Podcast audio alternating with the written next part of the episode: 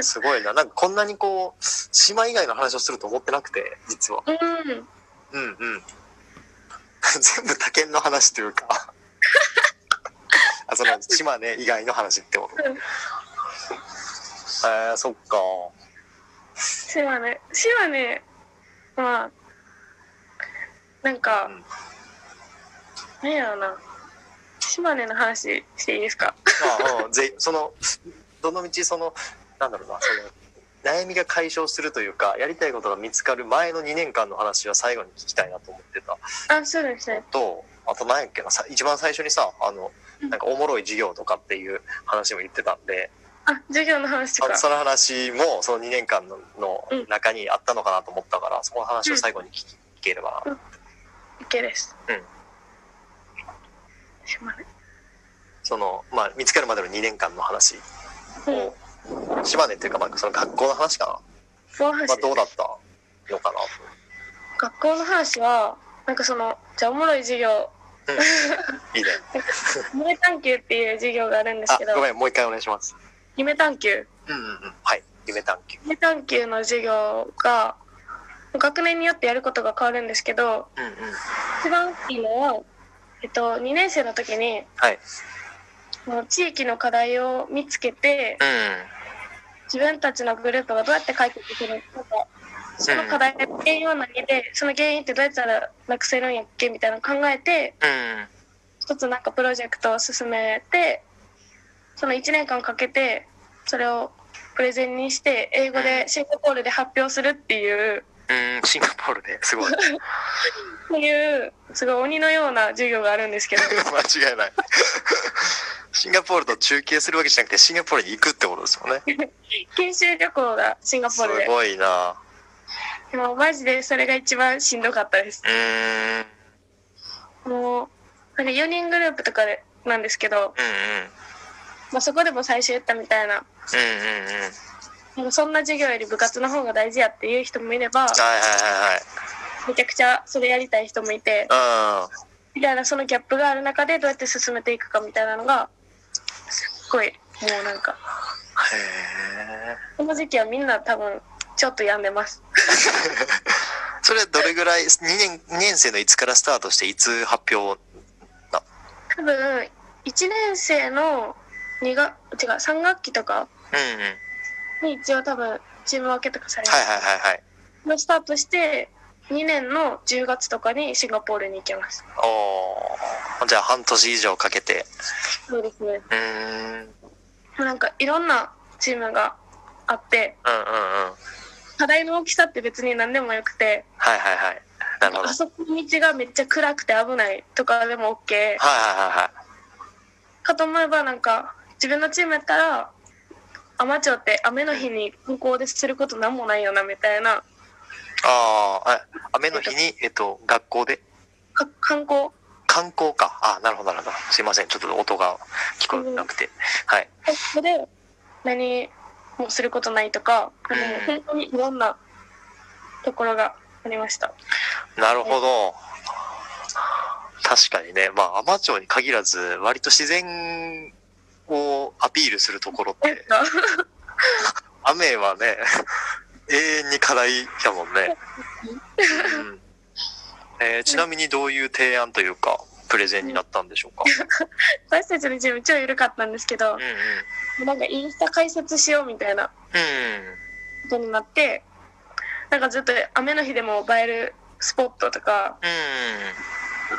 雨の日でも楽しめる場所とかをうんどんどんしていくみたいなのをやってましたね。えー、なるほど、なるほど。うん、ちょっと一瞬だけすいません。大丈夫かなはい、あ、ごめんごめん、大丈夫。はい、そうですねなるほど、なるほど。でもえー面白かったです。ううなんか外国人観光客が多いけどうんうんうん。お風呂の入り方を教えるのが大変やって言ってる民宿の人たちとかのために英語でなんか解説作りますとかあー、なるほど、なるほど。町内の飲食店のマップを作りますとかうんうんうんうん。マジでいろいろいすぎてえー、面白いな、それ。それなんかぜひね、ちょっと中身見見れるもんなら見たいな。あでもそれも全部発表みたいなのがまとまってる。 11月とかにあそう行けばありますよああ、そういうことね。 なるほど、なるほど。行ってわくかださいりま した。確かに、それは、ひょっとしたら、その中学3年生とか、えーっ、と、保護者の人たちうん、が、そこに参加すれば、なんだろう、やっぱりこの学校入学したいって思えるかも。うん、うそん、れは、うん、実際にやってるのは大きいかもです了解です。ちょっと、えーっ、と、いよいよ時間がなくなってきたんで、はあれいやけど。まあ、あとその、最後にその、まあ、おもおもろい授業がそれで、その、それまでの2年間の生活ぶりというか、うんこう、まあ、すごい特殊な環境だからこそ、どうだったみたいなのってありますかうーん生活とかでもやっぱ寮生活っていうのは自分のなんか人生レベルで影響を与えてくれたなっていうのはうん。うん。めちゃくちゃ思っててもう24時間友達と過ごすなんてうん。ここまでなかったのにうん。もういきなりもう朝からうん。うん。うん。合わせて学校に行って帰ってきた時に友達がいてみたいなうん。うん。うん。うん。うん。なんかその生活はあなんか自分って人と過ごすことがめっちゃ好きなんやなっていうのにめ気づいてうん。うん。うん。結局今も1年寮に住んで今週末引っ越してシェアハウス始めるんですけどはいはいなんかそういうのにつながってるなっていう感じがします。はい。うん。なるほど。まあ、新しい環境とか、変な環境にうんあまりこう、ストレスがないっていうか。ない、なくなりました、マジで。そめっちれゃはす強ごい。い、強いよね。